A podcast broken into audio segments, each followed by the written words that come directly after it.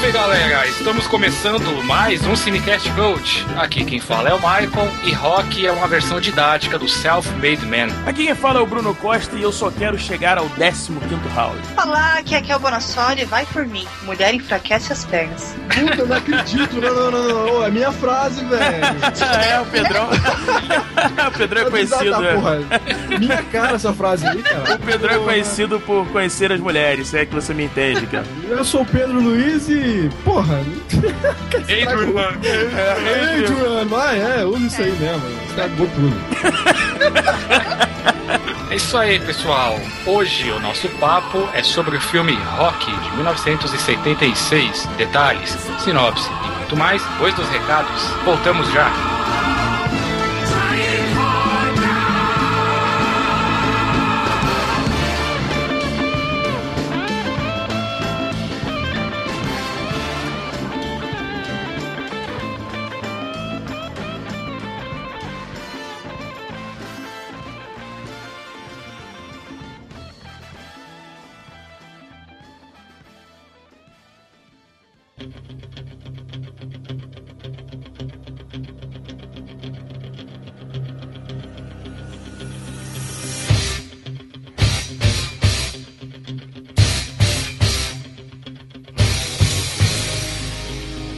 Bem, vamos lá agora para o nosso bloco de recados e mensagens do Cinecast. Hoje estamos aqui recebendo mais uma vez o nosso amigo, que já é da casa, Bruno Gantar. Tudo bem, Bruno? Horror, meus amigos, tudo bem com vocês? Horror. Não, comigo tá tudo bem. Como é de praxe, não é? A gente começa anunciando aí os nossos canais de contato para os ouvintes falarem conosco, deixarem as suas impressões sobre os episódios, começando pelos e-mails. Posso falar já? Ou... Vai, manda ver. Não tenha medo, tenha medo. Bom, para enviar e-mails para o Cinecast, a galera pode enviar para cinecast.oscinéfilos.com.br e também para contato.oscinéfilos.com.br. É bem fácil, né, galera? Muito fácil. Nós temos também aí as redes sociais, começando pelo Twitter, certo, Harald? Certíssimo. Olha, no Twitter é muito mais complicado. Eu peço para vocês pegarem papel e caneta. Ah, olha só, arroba Cinecast ou arroba o cinema. Peraí, repita, por favor, que eu me perdi. Exatamente. arroba Cinecast, anotou? arroba Cine... Tá. É melhor soletrar, hein? E o, o segundo, eu vou soletrar o segundo, tá? Arroba é aquele A frescalhado, você sabe qual é? Aquele A que entrou na rodinha, né? É. Olha, em seguida você coloca Osvaldo, Sociedade, Cachorro, Idiota, Navio, Elefante, Filhote, Idiota, Leonardo, Orangotango e Sociedade. Muito bem. Idiota. Leonardo. Não vai caber, Harald, colocar tudo isso, não, cara. Vai tentando, vai tentando. Claro que nós também temos aí as nossas páginas nas redes sociais, além do Twitter, também o Facebook. Muito bem, Mike. Facebook é facebook.com barra cinecastface ou facebook.com barra.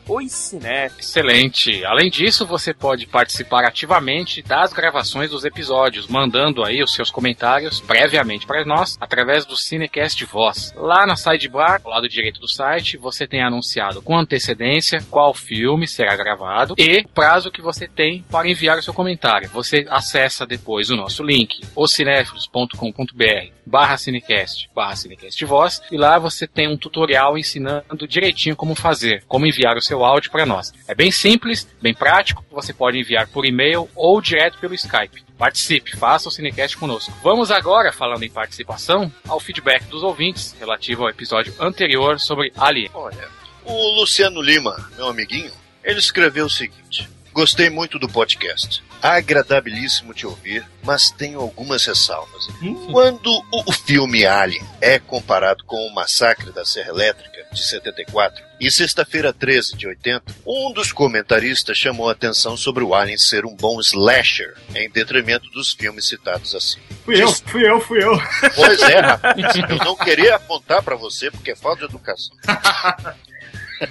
Discordo totalmente. Se levarmos em conta o primeiro Sexta-feira 13, o assassino jamais aparece. Não há sequer a participação do Jason. Seguindo a regra de não mostrar o monstro, eh, perdão, seguindo a regra de não mostrar o monstro. Já quanto ao massacre, ele tem praticamente a mesma premissa do Alien grupo de pessoas, intrusos, em local deserto, encontram uma habitação e despertam um inimigo que vai matar a todos. Personagem feminina no começo, desinteressante, que passa a ser a principal adversária do inimigo. Alien não inova no cinema terror, pois usa das mesmas características de filmes da época, mas inova na ficção científica, ao trazer o terror para o gênero. Lembrando ainda que, como Alien, Jason e Leatherface não possuem rostos humanos, sendo mais forças da natureza do que assassinos comuns. Parabéns pelo trabalho. Muito bem, pessoal. E aí, comentários ao nosso amigo Luciano?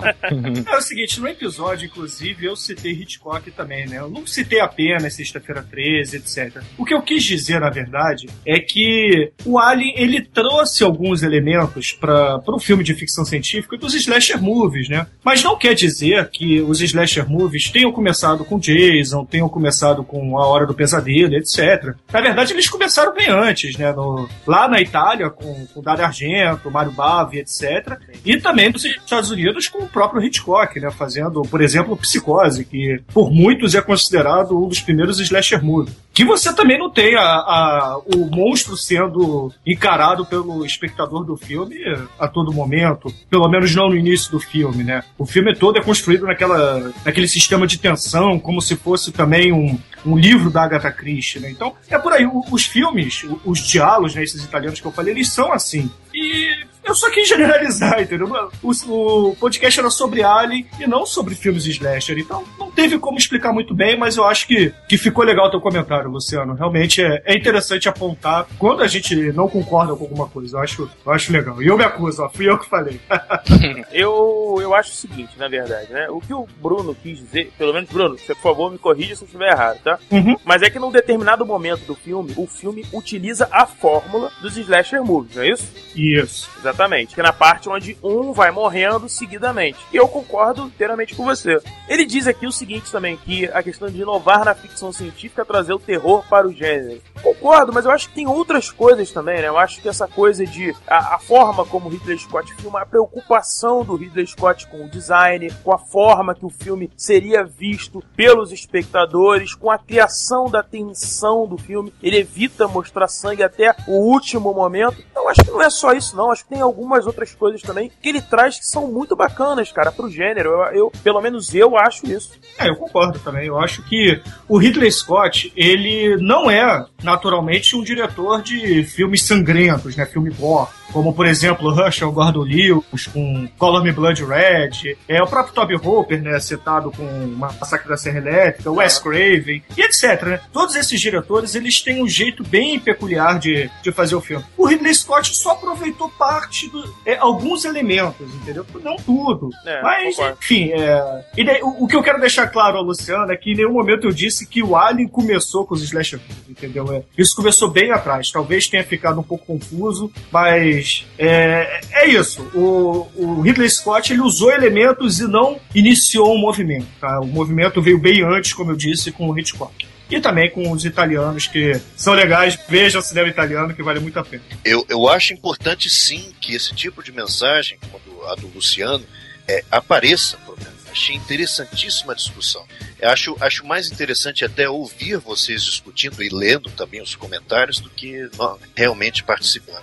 Até porque eu estou aprendendo muito com com essa discussão, né? Vamos lá então, agora é o nosso segundo recado. Bom, temos aqui um comentário do Fernando e ele diz assim: Coloquei ontem um filme para o meu filho ver. No final, ele vira para mim e me pergunta: Vocês achavam isso genial? Por quê? E aí ele fala assim, né? Acho que o Cinecast me fez o favor de lembrar o quanto este filme é importante. Em vários sentidos, na verdade. Vamos lá. Subversão do gênero. A apresentação de uma personagem forte. Uma personagem feminina como principal. O Alien e hoje, percebo que meu filho viu tantos filmes tão iguais a, a Alien que é difícil ele entender algumas coisas que hoje são comuns. Concordo com o Gunter, CGI matou a alma do cinema. Isso é uma pena. Ainda bem que podemos recordar com o saudosismo de uma época onde o cinema era feito na raça, sem paredes verdes para cima e para baixo. De um cinema feito pela vontade de fazer o que o seu sonho queria de forma real em todos os sentidos. Você fez muito bem para esse episódio. Espero ouvir mais vezes suas opiniões e seu jeito carioquês de falar por essas bandas.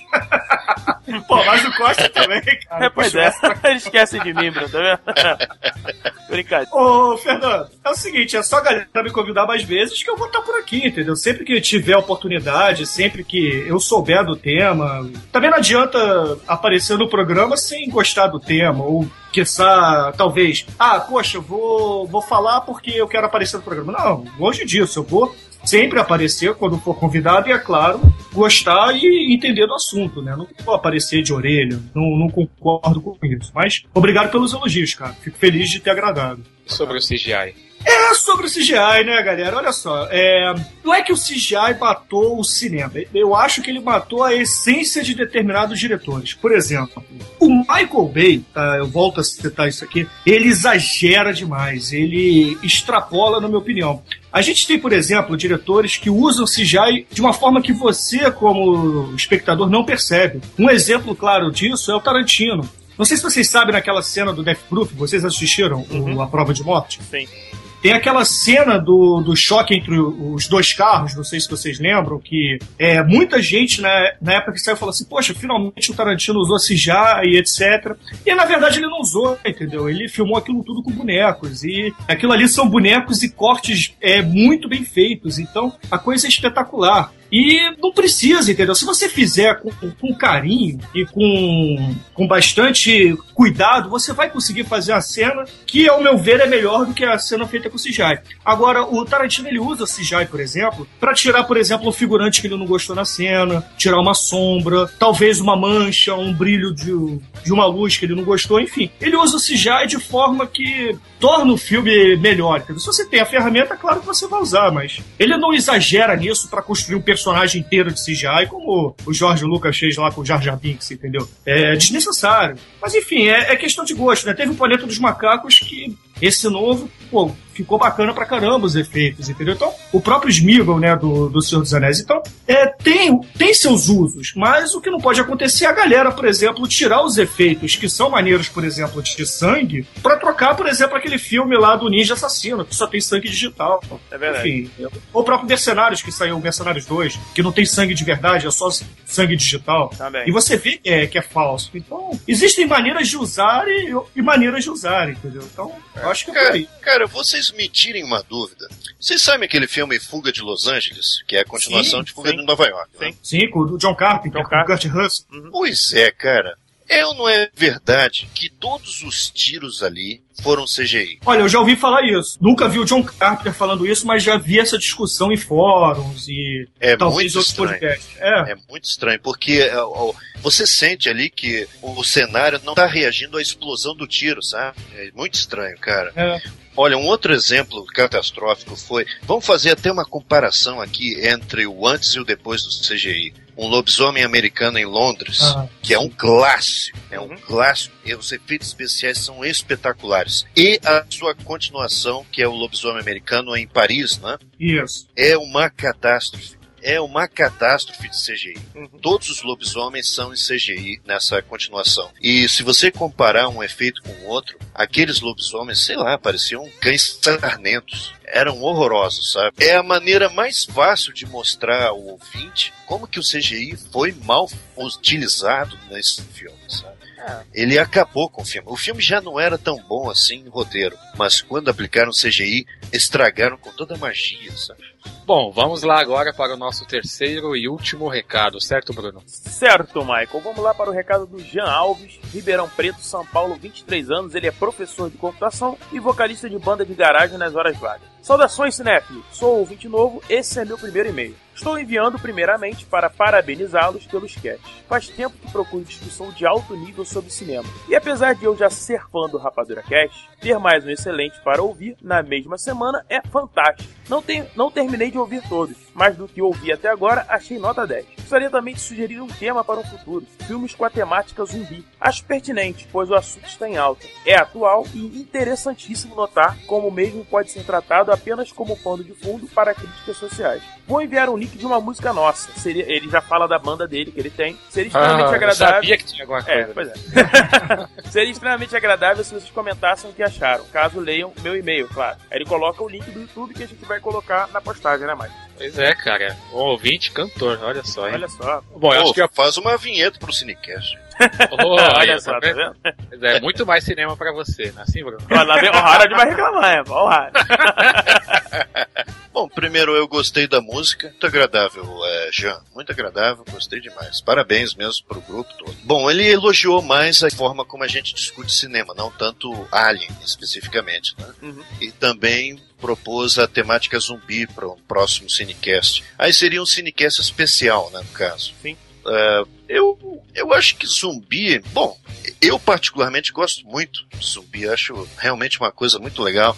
Crítica social, como o próprio Jean falou, é, é batata em filme de zumbi. O, o filme de zumbi bom, né? É, Não sei verdade. como é que vai ser, por exemplo, esse, esse Guerra Mundial Z com Brad Pitt, por exemplo, não sei bem se vai ser só loucura e morte. Não sei. Até mesmo a série The Walking Dead é muito boa, muito boa mesmo. Gosto bastante dessa série.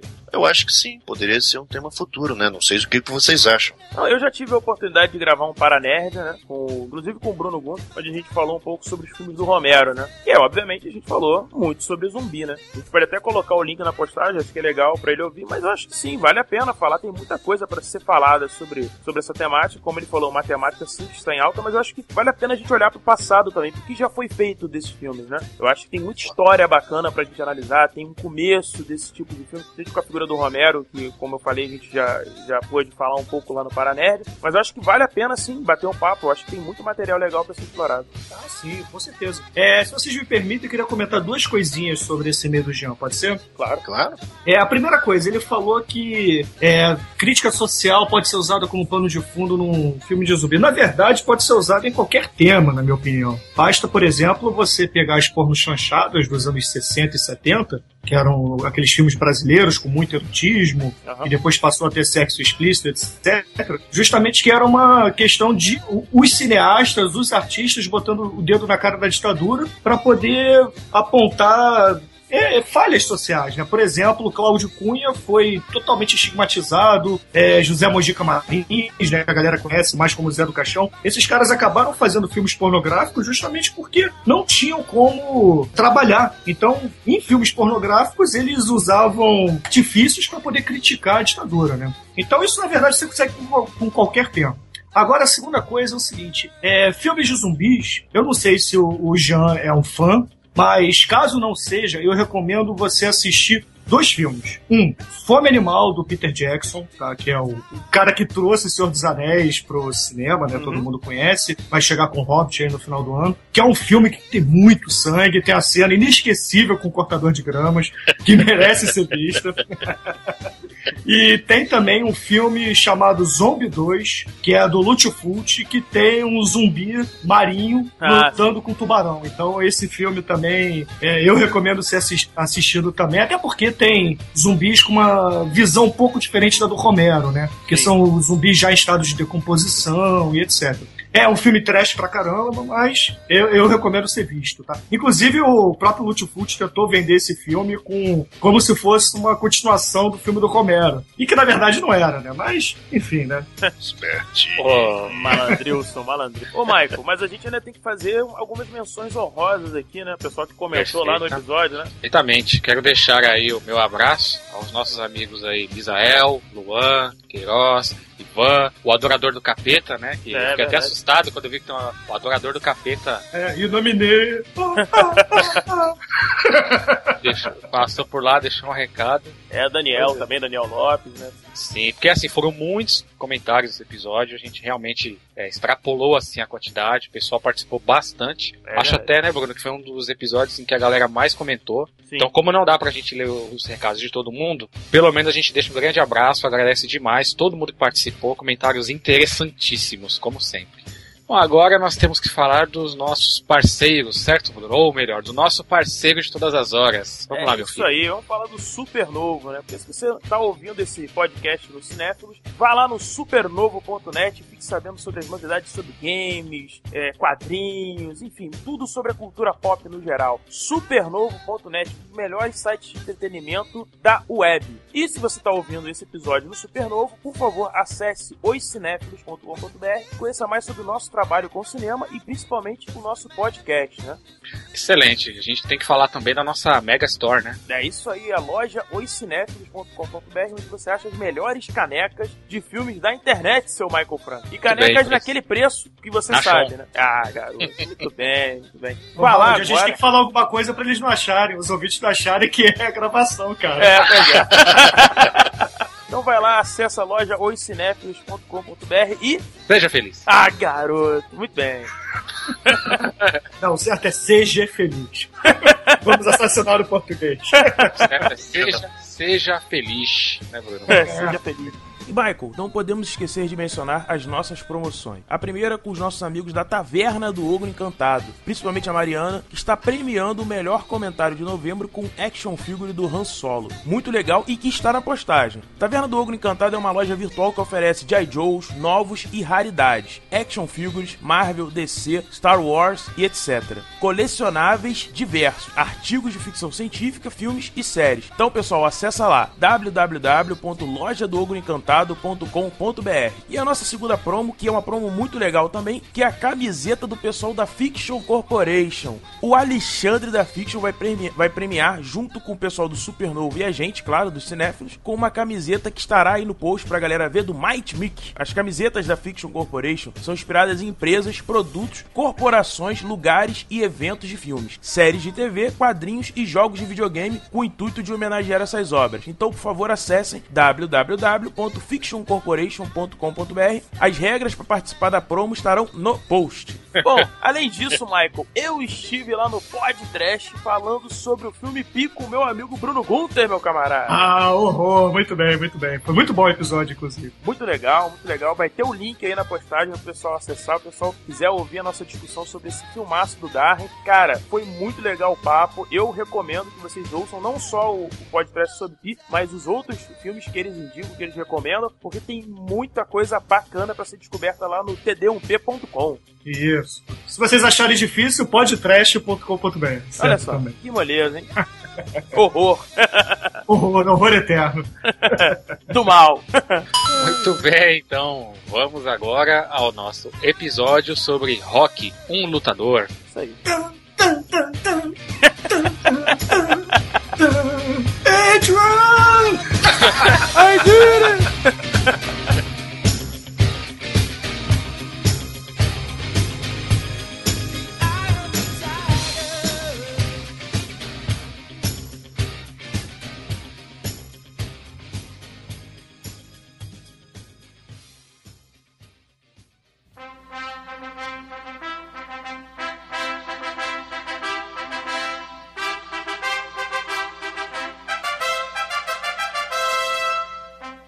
Vamos lá então agora para o papo sobre Rock.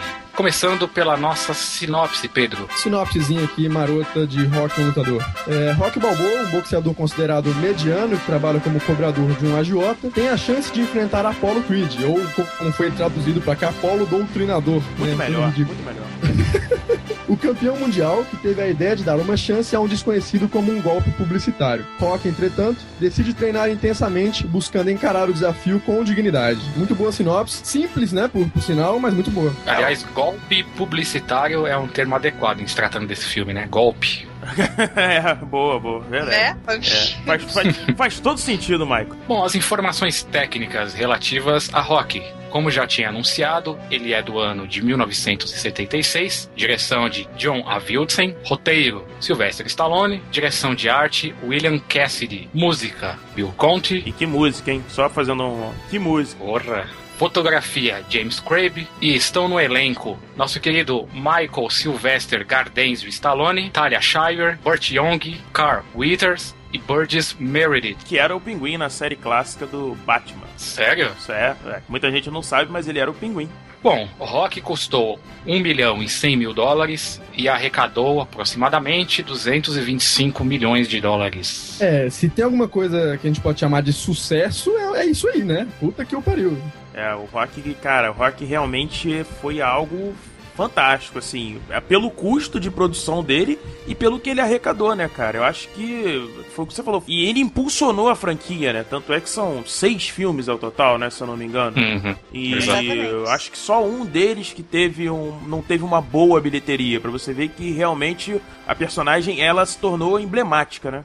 Sim, um ícone, né? É um ícone, é um ícone. Não, não, não tem como negar que rock mudou algumas coisas que a gente pensava em termos de filme pra época, né? Pro contexto da época, né? For parar Não, pra e, analisar. e, e, Bruno, não só o, o personagem Rock é um ícone, né? Ícone é uma coisa que a gente vai ver muito em Rock. É. Muita coisa copiada, a questão do supera, da superação, Sim, até, sim. putz, muita, muita coisa. Esse filme é todo icônico, assim. É, só pra citar um pequeno detalhe, Michael, que eu acho que as pessoas não conhecem, mas o, o Balboa, o Rock Balboa, considerado pelo Instituto Uhum. Americano de Filme como o sétimo herói da história cinematográfica americana e o filme Rock tá- é considerado como um dos filmes mais empolgantes de todos os tempos. Acho que ele tá entre os seis filmes que marcaram a história do cinema e, se não me engano, no ano de 2006 o roteiro dele foi considerado como o melhor roteiro de todos os tempos pelo Sindicato dos Roteiristas da América. Pensar que quem fez o roteiro, roteiro foi o próprio Sylvester Stallone em alguns é. dias, né? É interessante também a gente mencionar que essa a gente viu aqui, né, a comparação entre orçamento e arrecadação. É uma história que já é bem conhecida, a gente só vai repassar de que na verdade o orçamento original ele seria de 2 milhões de dólares, né, pela United Artists, mas acontece que o Rock, na hora de vender o roteiro, primeiro aos produtores e depois a United, ele colocou como condição de que ele fosse o astro do filme. E isso realmente, em termos de orçamento, prejudicou o filme, porque a United não queria apostar, tinham inclusive outras escolhas de outros atores. E aí eles falaram: não, tá bom, ele quer que seja assim, que o filme seja ele estrelando. Então o orçamento que era de 2 milhões, eles cortaram pela metade. 1 um milhão só. E ainda disseram o seguinte para os produtores: qualquer centavo que ultrapassasse um milhão sairia do bolso deles. E acabou acontecendo, porque 100 mil dólares, né, que extrapolou aí a cota, os caras tiveram que hipotecar as casas, os produtores, para poder cobrir essa quantia, cara. É, mas eu acho que eles sabiam que eles tinham algo muito precioso na mão, né? Tanto é que quando foi apresentado o roteiro, quando o Stallone apresentou esse roteiro, que diga-se de passagem, esse roteiro, na verdade, ele sofreu vários tratamentos antes de ser esse roteiro que a gente vê sendo filmado, tá? Esse não é o roteiro original. Ele passou por uma série de tratamentos pra chegar nessa versão. Mas eles sabiam quando viram o roteiro. Tanto é que na primeira vez que os diretores, enfim, viram o, e- os produtores viram o roteiro, eles queri- queriam comprar de qualquer forma, como o Michael falou, e colocar um outro ator, enfim, fazer com outras pessoas o filme.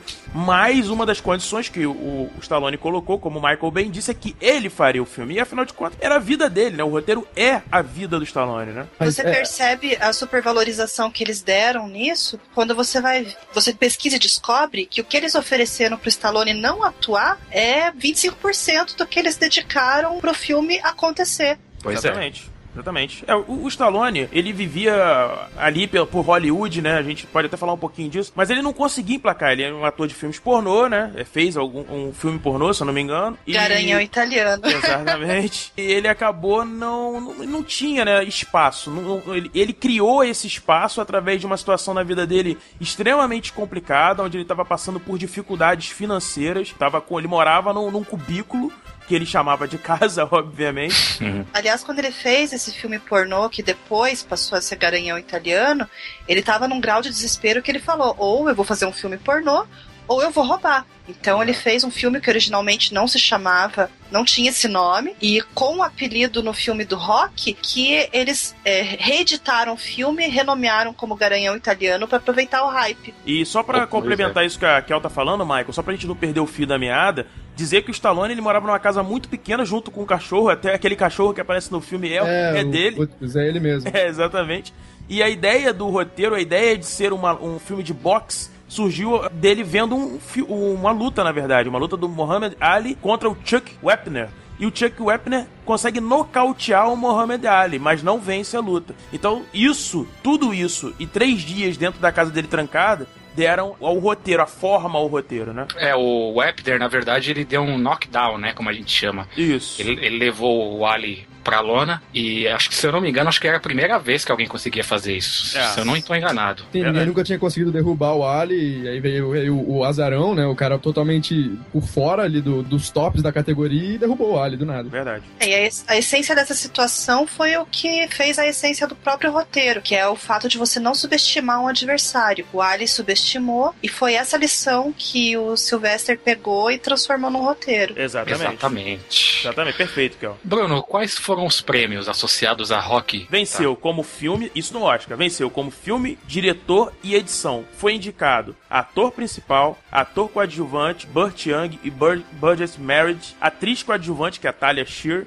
música e canção original Bill Conte, Gonna Fly Now, e roteiro. Esse Oscar de melhor filme que ele levou foi em cima do Taxi Driver. Eu acho que ele sempre foi uma coisa polêmica, né? A gente, Uhum. vou- vou- só pra citar aqui, a gente tem filmes que sequer foram indicados. Por exemplo, 2001, Odisseia do Espaço não foi indicado a um Oscar. E todo mundo hoje especial considera... só, né? É, se eu não me engano, acho que só efeito especial. Mas não considera... é, todo mundo considera uma grande injustiça hoje, né? Na época, Uhum. enfim, não foi considerado. Mas E- há todo um contexto também em volta do, da época, principalmente, a gente vai acabar discutindo mais pra frente, e que, no meu ponto de vista, explica por que que rock foi visto com um, um olhar Claro, mais claro. benevolente, né? Claro. Ah, sim. Sim, com certeza. Bom, BAFTA indicado para filme, diretor, ator principal, edição, roteiro. Globo de Ouro, filme de drama, diretor em drama, ator em drama Stallone, atriz em drama a Talia Shear, música original e roteiro. E você, Kel e Pedro, em linhas gerais, assim, vocês acham que esses prêmios, eles foram merecidos, os prêmios, as indicações? Ah, em algumas categorias eu achei que foi merecido. De atriz eu achei que não foi, mas como você mesmo disse, Michael, é, tem todo um contexto e o Oscar a gente sabe que, que não é linear, né? Não é bem lógica, tem outras É, tem, coisas tem um relacionadas. lobby, né? Tem toda uma politicagem. enfim, tem Exatamente. tudo isso por trás do Oscar. Principalmente a questão do de enfatizar o modo americano de vida, toda uma filosofia bonita, né? Uma história de É. vitória ali, então. Sim. Primeiro, venceu o melhor filme. Não é o melhor filme daquele ano. Venceu o diretor. Não é o melhor diretor daquele ano. Também não é. Quem é que tava atrás do Taxi Driver É, naquele ano? Martin Scorsese. Pois é, né? Tem- começa por aí também. Edição. Vai que Taxi Driver também tem uma puta edição, né? Mas pra direção, Taxi Driver não foi nem indicado o diretor. Pois é, tá vendo o, o grande problema que a gente chegou. Os bons filmes não são indicados, muito menos ganham, né? É, é e outra coisa também. É complicado, assim, Pedro, eu acho, assim, óbvio. Taxi Driver, ele é um melhor filme. Acho que a maioria da crítica considera ele como um dos maiores filmes americanos já feitos. Então, isso já, por si só, é, é algo relevantíssimo, né? Mas o problema é o seguinte, eu, eu acho importante o Michael contextualizar, porque eu acho que a gente vai entender a escolha do Oscar. Óbvio, se você comparar Rock com Taxi Driver, se é que é possível se comparar os dois filmes, tá? Que eu acho isso um pouco injusto, na minha opinião. Eu acho que o Rock é excelente no que ele se propõe a fazer e o Taxi Driver é maravilhoso no que ele se propõe a fazer. Isso na minha opinião. Qual, é, qual seria a minha escolha? Eu, Bruno, analisando os dois filmes. Eu, eu realmente acho Taxi Driver um filme é, mais técnico, é, muito mais interessante enquanto narrativa e tudo mais, mas isso a minha opinião. Agora, eu acho bom a gente contextualizar pra gente poder dizer o porquê Rock teve ainda mais relevância. E ele é um bom filme, ele é um excelente filme, ele é um filme muito bem feito, né? É, exatamente. Assim, a gente tem que lembrar algumas coisas, né? Comparando aí os dois filmes citados, de que ambos, além de estarem situados na mesmo, no mesmo ano e no mesmo contexto, eles retratam uma realidade muito semelhante, só que com pontos de vista diferentes. Os Estados Unidos, no ano de 1976, é, era um país que estava em baixa, moralmente falando. Se vocês sabem que lá eles sempre tiveram o sistema político deles muito em alta conta. A questão de ser não só ser o país da oportunidade, mas como ser um país com um melhor sistema político e tudo mais. Só que o que acontece? Dois anos antes, em 1974, a gente teve a eclosão de um escândalo, que foi o caso Watergate, que até hoje é considerado o maior caso de corrupção na história americana. É, e uma grande mancha, né, Michael, pra todos os americanos de uma forma geral, né? Nixon eh, pagou bem caro por conta disso. Totalmente, ele renunciou, né, cara? Exatamente. Porque não havia outra opção. Então, assim, a partir do momento que você pega um dos seus maiores valores nacionais, que é o seu sistema político, e você descobre que aquilo está podre por dentro, isso é um baque pro país. Verdade. Né? Além disso, também a gente tem que lembrar de que a década de 70, economicamente, já, a gente já via, já apareceu um certo declínio que iria estourar de vez nos anos 80. Então, é aquele, aquela era dourada que perdurou nos Estados Unidos, tanto na política quanto na economia, ela já estava declinando bastante. né? a gente, por exemplo, no Taxi Driver, a gente vê a cidade totalmente suja, totalmente triste. No rock, a gente vai ver a mesma coisa. Aquilo é o reflexo do que se passava na América naquele tempo. Exatamente, exatamente. Importante falar também, Michael, acho que a Kel e o Pedro vão poder a- a- até analisar comigo, que eles vêm também nesse período do desastre chamado Vietnã, né? A gente não pode Sim. esquecer que o próprio Scorsese e muitos dos diretores daquela época eles estão com esse orgulho americano quebrado e eles querem retratar isso nos filmes que eles fazem. Então o Taxi Driver nada mais é do que esse retrato que a gente está falando. Um retrato de uma América ah, sem esperança, de uma América em caos, de uma América dominada por esse medo, por esse, ah, essa quebra desse orgulho que a gente está falando, né? E é- Em contrapartida, o rock é exatamente ao contrário, né? Isso, Porque ele retrata exatamente. a típica história americana. Ou seja, se você trabalhar muito duro, você um dia vai ser um vencedor. O famoso Dream of America, né? American Way of Life, né? Exato. Exato. trabalha, trabalha e consegue. Você Ele supera as adversidades. É, ele, ele tenta transmitir uma, uma visão de que é possível mudar as coisas e tal, né? Que a gente vai discutir em detalhes é, seguindo o roteiro do filme. Ao passo em que Taxi Driver não, ele tem uma visão já mais pessimista. E isso explica, vamos pensar um pouquinho, né, gente? Diante de um contexto como esse, em que ó, os Estados Unidos ansiavam por alguma renovação que pudesse botá-los pra cima de novo, aparece um filme como Rock, é o que eu costumo dizer quando eu falo desse filme. É o filme certo, no ano certo, pra nação certa. Exatamente. Tudo se encaixou.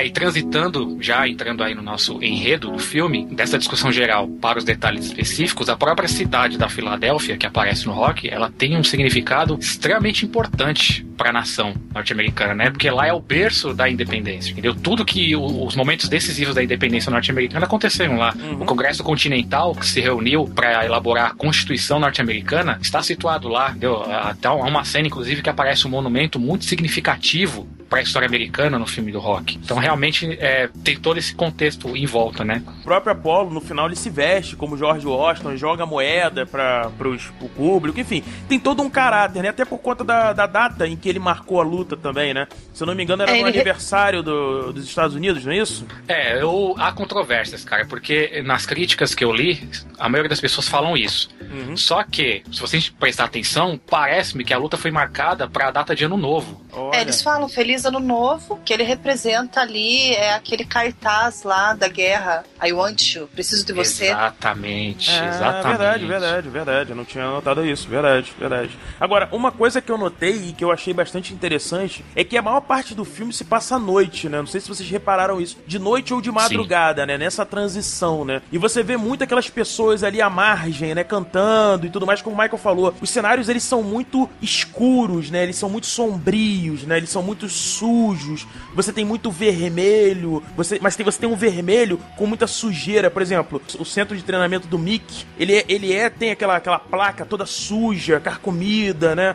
Aquela coisa bem envelhecida pelo tempo, né? Que o que o Michael falou que também é um retrato daquela própria sociedade, né? Do que eles estão passando naquele momento. Então acho que o rock, de uma certa forma, ele também retrata isso, né? Aquelas pessoas à margem da sociedade, uma sociedade hipócrita, essa coisa da chance. Tudo bem, a chance surgiu pro rock, mas você tem N outros personagens que você vê claramente que eles não tiveram essa oportunidade, né? Ô, Bruno, eu até acho interessante também essa questão de mostrar muito a noite, a madrugada, é, o nascer do dia, né? Um pouco antes do, do sol nascer. Eu acho que tem muita, muita, muito a ver também com essa questão do patriotismo e do American Way of Life, do horário que as pessoas, mesmo as pessoas da periferia, as pessoas mais desfavorecidas, menos favorecidas, é o horário que elas acordam pra trabalhar, entendeu? Então Claro. tem uma hora, por exemplo, que, que o, o locutor do rádio, assim que o Rock acorda e tem aquela cena icônica que ele bebe os ovos, e ele fala, ó, se eu tô quatro e meia da manhã acordado, isso quer dizer que tem muita gente indo trabalhar esse horário também, entendeu? Então, Isso, perfeito, é, Pedrão. é, é, tem, tem muito a ver com a questão, até do, do- Esse escuro também é muito a questão do bucolismo da cidade, do que a cidade, nesse momento, estava passando por um momento de transição, de aceleração, de modernização da cidade, entendeu? Sim, então sim. Tem, tem, tem N fatores interessantes aí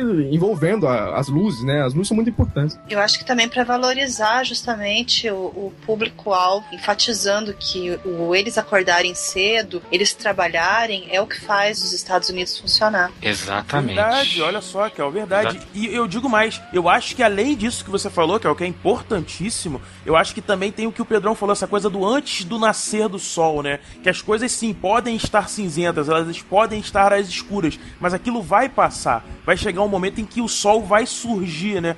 Na cena que ele tá treinando é tudo muito claro, né? Muda esse contexto que a gente tá falando, né? É bem bonito, ele tá bem sorridente, dão fruta pra ele, ele comemora. Exato. coisas- Exato. É um traste bem legal, né? Sim, Sim. verdade. A fotografia Pleno. que a gente tá falando que é bastante escura, e, e- e isso ele bate bastante nisso, principalmente no começo do filme. Ela, como você falou, que ela vai ganhando, ela vai ganhando uma, eh, uma iluminação, né? Até o final, que é extremamente colorido, né? Mas a gente, a gente vai chegar lá.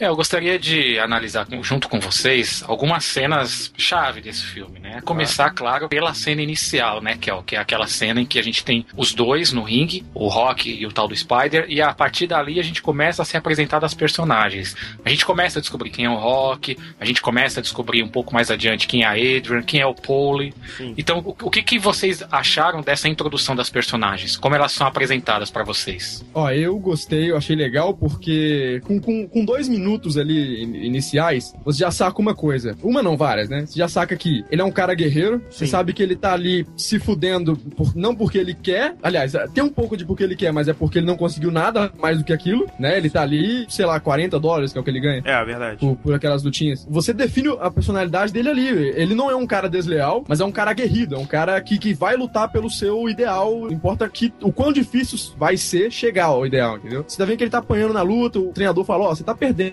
cara. É, muda a estratégia, você vai ter que ir pra cima, ele vai pra cima e quebra o cara, entendeu? Então você define a personalidade do personagem ali, rapidinho. É bem, bem Nossa, interessante. isso aí. É, é perfeito, Pedro. E você pontuou muito bem. Essa cena, toda a construção dela, na verdade, né, Michael? Você tem primeiro câmera num plano bem fechado, quase um close na figura de Jesus Cristo, né? Isso mostra fé, mostra esperança, né? Fala que já te diz do que trata aquele filme, né? Depois você vem descendo com a grua, ele vem abrindo o plano, então você consegue ver a luta e você vê algumas coisas. Primeiro, você vê que aquele lutador, no caso o Rock, ele não tem muita técnica, né? Se comparado ao Spider, o Spider, como o Pedro falou, é mais técnico, se movimenta mais, tá vencendo a luta, inclusive. Você vê que aquele pessoal que tá ali em volta não acredita no Rock, tanto é que algumas pessoas falam, você não é de nada, sai daí, ficam até ah, resmungando ou xingando ele. Você vê que ele não aceita deslealdade e isso torna ele muito mais aguerrido. Quando o cara dá a cabeçada nele, ele parte pra cima do cara como um touro enfurecido mesmo e vence a luta. Vence até de uma forma muito grosseira, digamos assim, né? O Rock, e isso depois o Mickey define muito bem, que o, o grande poder do Rock não é a velocidade ou a forma como ele se movimenta, mas é a explosão, é o soco, é a potência que ele tem, né? É, O primeiro e o segundo filme, e o terceiro vai comprovar isso, Isso. que o Rock é um brigador. O Rock não é um Exatamente. lutador de boxe. Exatamente. Ele é um brigador e de força cavalar. cara. Exato. Sempre foi. Exatamente. Mas ele é uma pessoa extremamente doce, contida, e como você falou, ele não aceita as coisas erradas. Quando alguém é desleal com ele, ele, ele não dá na mesma medida, ele vai um passo além. Uma Exatamente. porrada além. Como, como eu falei, a construção toda da cena é interessante. Você vê que ali ele tá cansado quando ele se coloca sentado ali, e isso é importante também, porque mostra exatamente isso que o Pedro falou, que ele tá ali, não é porque ele quer, não é porque ele tá aguerrido de estar ali, não, ele está ali porque ele precisa estar ali. É o dinheiro que vai fortalecer a renda dele do final do mês, provavelmente, entendeu? É o dinheiro que ele precisa ganhar. Então, você vê que depois ele vai pro, pro vestiário, ele vai pro mesmo vestiário que do cara que ele acabou de lutar, entendeu? Olha que condição horrível pra um lutador. Você vai pro mesmo. E o cara que tá no Spider Rico, que tá no vestiário, tá ali jogado. Entendeu? Totalmente moído, como, ah, lutei bebendo uma cerveja, alguma coisa assim. Não, e, e detalhe, apanhou que não condenado e ganhou 20 dólares. Exato.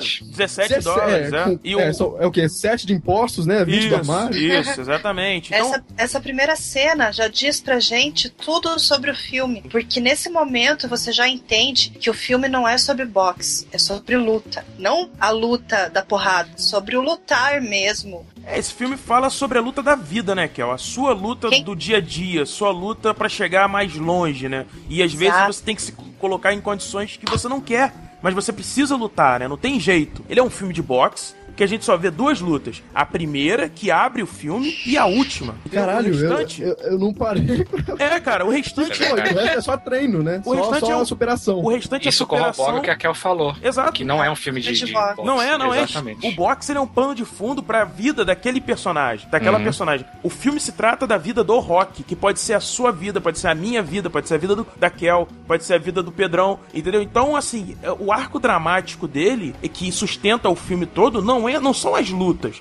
As lutas são momentos chaves, são os plot Uhum. points, digamos assim, do, do, do filme. Mas o, o arco dramático, toda a construção do personagem é que é importante pro filme. Ô, Bruno, é por isso que eu acho, por exemplo, o, o título original do Brasil muito mais legal, porque o título em inglês é Rock, só Rock. Sim, Rock. Aqui é Rock, um lutador. Daí você tira as suas conclusões de, de- ele pode ser o lutador de boxe e o lutador da vida, né, cara? O cara conseguiu Mas aí eu lutar sou, eu sou contra. Eu não gosto desses títulos que são spoiler, que já Não, mas não fazem são a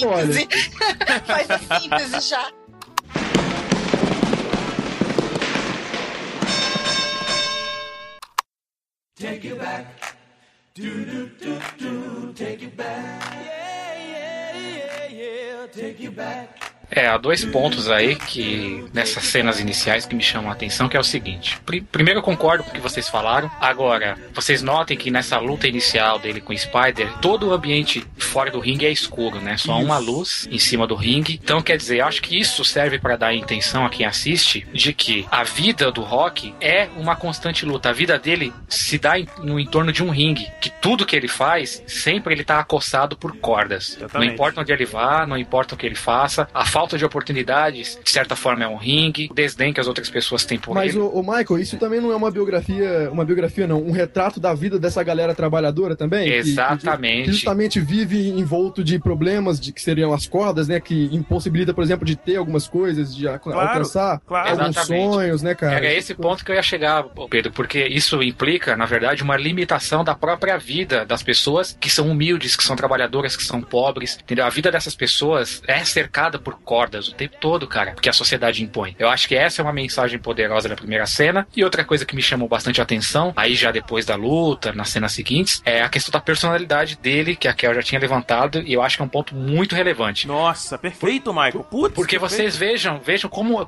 é aparentemente contraditório. Um cara que é tão bruto no ringue, e ele, eh, no filme, ele é um cara extremamente bem-humorado, é um cara extremamente pra cima, ele faz piadas o tempo todo, a maior parte sem graças, mas ele faz. Verdade. É, realmente é muito doce, né? Essa forma como ele é como se fosse um irmãozão, um protetor. Aquela parte que ele tira a menina lá da bagunça capiazada e faz aquele discurso pra ela. E, e tem, tem todo um desenvolvimento ali dele dizendo pra ela não fumar, é, explicando pra ela essa questão de valores, de moral. But after a while, you get a reputation. That's it. You get no respect. You understand? You get no respect. I gotta use a bad word. You understand? Whore. Que no fim das contas a menina dá uma banana pra ele Hey, Rocky, Yo, screw you, creepo. e você vê que, que vem aquela música depressiva e ele, porra, quem que eu sou pra falar isso? É, eu, acho, eu acho interessante que nessas partes o Bill Conte, né?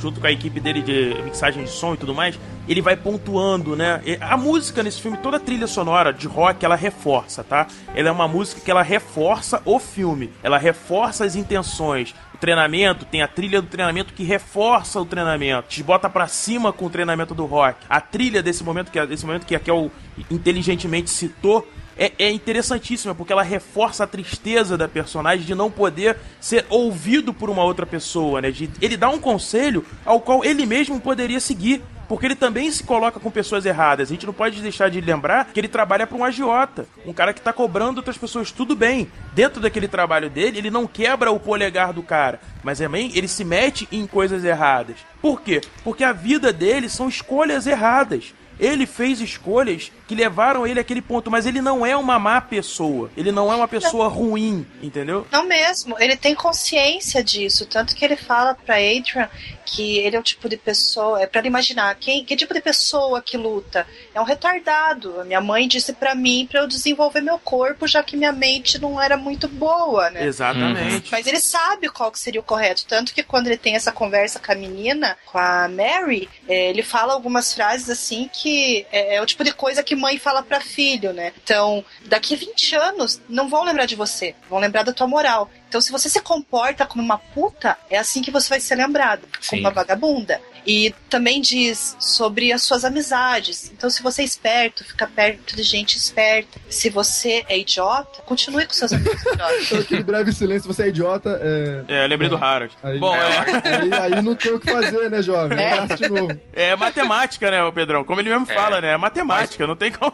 Há uma coisa aí, viu, Kel? Essa cena que você citou, há uma coisa tão interessante, porque acontece nessa cena, mas acontece em várias outras. Quando a menina fala pra ele assim, ah, mas quem é você vir me dar conselhos? Isso acontece sutilmente em outras cenas, quando ele tenta, é, às vezes, articular alguns pensamentos mais positivos ou de mudança, e as pessoas nunca levam a sério o que ele fala. Por exemplo, uma outra cena em que ele tá conversando com o dono de bar, e o cara meio que desdenha dele, porque, é, ah, você usa os punhos e tal, mas eu não precisei disso. Eu sou um cara bem sucedido, eu tenho o meu negócio. Você tá aí. Você vende a sua força, né, o seu poder de combate para outras pessoas. As pessoas tentam incutir na mente dele de que ele será isso a vida inteira. Inclusive, ele tem até uma discussão, uma primeira discussão com o treinador Mickey, que gira um pouco em torno disso. É, eu, eu acho muito legal porque o Rock, ele também é um paralelo com o Mickey, né, cara? Ele mesmo fala num, num discurso que eu acho que é uma das passagens mais bonitas do filme. Quando eles estão discutindo, o Mickey chega pra ele, cara, tô aqui, eu, eu vou voltar um pouco antes para as pessoas entenderem. O Mickey, o tempo todo que ele briga com o Rock, você pode reparar que na narrativa dele ele sempre reforça: você é um bom lutador, você tem potencial. Você só não muda porque você não quer mudar. Você não enxerga a sua capacidade e o que você pode fazer. E muitas vezes na nossa vida também é assim, né, Michael? A gente não enxerga que a Fica gente é estagnado, capaz. né? Isso, às vezes as pessoas falam pra gente, olha, você é capaz de fazer isso, e a gente não acredita, cara. A gente não acredita e o Rock não acreditava. O problema do Rock não era que ele era um mau lutador, ele não sabia lutar. Muito pelo contrário, o Mickey sempre reforçou isso. Toda vez que o Mickey brigou com ele, o Mickey sempre falava isso. E chega a oportunidade do Rock. E nesse momento, o Mickey vai procurar ele. E, cara, é uma passagem linda, cara, do filme. Porque Sim. ali você vê um cara que não teve uma oportunidade. Você vê o Mickey que é um embrutecido pela vida, é um cara que treinou muita gente, é um cara que teve o Frustrado. seu apogeu, exato. Cara, mas é um cara que tá cansado e tá chegando num momento da vida que ele não tem também mais oportunidade. Entendeu? Então ele vê no rock ele mesmo. Ele é tão frustrado profissionalmente no, no box de não ter tido a oportunidade de, de ser grande, né? Que é o caso do Rock, da oportunidade que caiu no colo dele, diga de passagem. O Mickey, cara, ele, ele fala assim, porra, na minha época não rolou. Se eu me aproximar dele aqui, ou então ajudar ele de alguma forma, com a minha experiência, eu vou poder viver isso, que eu não, não vivi, entendeu? Então ele, ele é uma tentativa dele conseguir também. Então é uma superação dele também. Então Isso. todo mundo ganha. Isso, Pedrão. E, e eu acho bonito quando ele chega pro Rock e fala assim: é, eu tive minha cara amassada, tá vendo esse nariz? Foi quebrado tantas e tantas vezes. E o Rock não 17. dá atenção, exato. O Rock não dá atenção pra ele, o Rock vai pro banheiro. E quando o Mickey sai, cara, o, o Rock faz uma narrativa, o Stallone faz uma narrativa que você até entende porque o cara foi indicado pro Oscar, bicho. Entendeu? Porque ele fala com tanta verdade que eu acho que ele tá falando da própria vida dele. Entendeu? Ele tá falando assim: ó, poxa, eu tive aqui, ninguém me ajudou, eu cheguei aqui, eu fiz tudo sozinho. Cadê vocês quando eu precisei de vocês há não sei quantos anos atrás? My prime, Mick? At least you had a prime. I ain't had no pride, I ain't had nothing. Legs are going, everything is going. No one's getting them nothing. Guy comes up, offers me a fight. Big deal. Want to fight the fight? Yeah, I'll fight the big fight. I want to get that. I want to get that.